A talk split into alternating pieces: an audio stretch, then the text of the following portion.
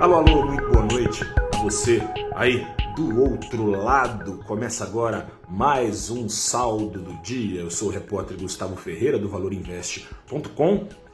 Venho te contar que se você acompanhou os últimos saldos do dia, ou mesmo os últimos saldos do dia de 2021, talvez você também esteja cansado de saber qual é o pano de fundo. Este pano de fundo continuou prevalecendo no mercado, ao que parece 2021 não acabou. Às vezes parece que 2020 né, ainda não acabou com a pandemia, que não dá descanso. Nessas, o Ibovespa acumulou em sua primeira semana de 2022 2,1% de perdas. Subiu ontem, subiu hoje, Hoje subiu até que bem, 1,14%, mas são altas que não deram nem para o cheiro perto das três quedas com que o Ibovespa iniciou o ano, especialmente na quarta-feira, eh, a queda foi profunda, a maior parte das perdas foram concentradas na quarta-feira.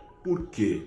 A bem da verdade, a, a, novidade trazida pelo Banco Central americano, responsável essa novidade por essa queda de mais de 2%, quase 3% só na quarta-feira do Ibovespa, não foi uma novidade muito novidadeira, digamos assim.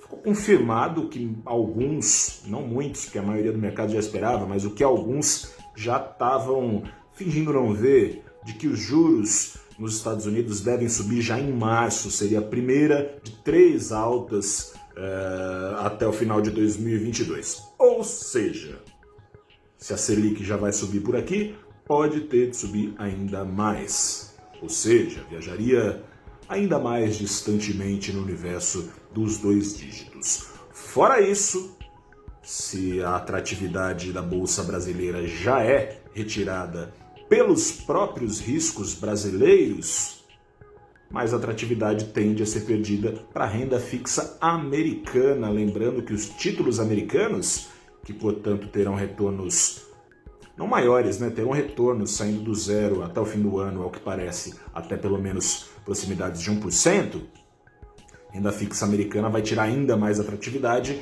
do Brasil, de mercados emergentes em geral, mas do Brasil de maneira mais sensível dados os riscos, o tripé é, de fatos a serem monitorados pelo mercado, já falei de um deles, alta de juros nos Estados Unidos. O segundo são os riscos brasileiros. O risco fiscal segue na, na crista da onda do mercado. É, com a aprovação do orçamento de 2022, não desapareceu o risco fiscal, não esfriou. Pelo contrário, foi colocado em banho-maria, está reaquecido.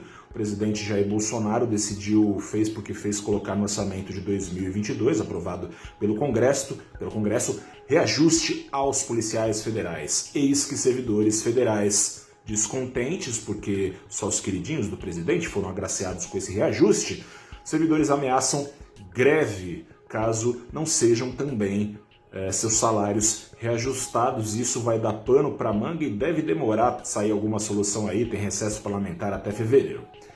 Fora isso, tem eleições, né? Se o presidente Jair Bolsonaro está é, querendo botar a mão no bolso do cofre, dos cofres públicos, né, para distribuir reajustes, talvez a totalidade dos servidores. Dentro do governo, caso do líder do governo, o deputado Ricardo Barros, ele já falou em rever de vez a regra do teto de gastos. Ele quer gastar mais mesmo, quer derrubar de vez o teto de gastos.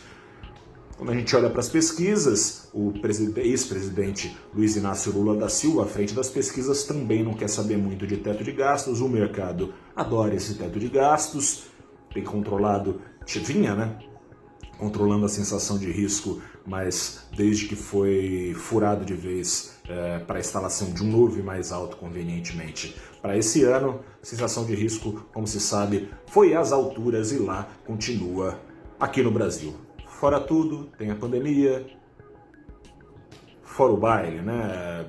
Países ricos têm vacina, também sobra negacionismo, as pessoas lá não vão se vacinar e nessas suas, seus sistemas de saúde já estão começando a ficar pressionados, podem ser inevitáveis é, medidas mais severas de isolamento serem readotadas, com isso a desaceleração do crescimento mundial pode acontecer. Tomara que não. Mas esses são os riscos com que têm lidado os investidores e eu tenho o primeiro convite a te fazer do ano. Primeiro um aviso, o programa Abrindo os Trabalhos, que apresento toda segunda-feira nas redes sociais todas do valorinvest.com, Facebook, YouTube, Twitter e Instagram não, perdão, todas não, Instagram não, é, e LinkedIn, mudou de horário, das 8h30 da manhã para as 9 da manhã. Nessa primeira edição, falarei juntamente com Aline Cardoso, estrategista da EQI Research, e com o Rodrigo Fanchini, que é sócio da Monte Bravo, sobre esses riscos e sobre oportunidades também que 2022, apesar dos pesares, pode oferecer a você aí do outro lado. Então, não se esqueça, abrindo os trabalhos, perspectivas para 2022 a partir das 9 da manhã desta segunda-feira. Este é o nosso encontro marcado. Fico por aqui, desejo a você cuidado e um bom fim de semana. Até a próxima.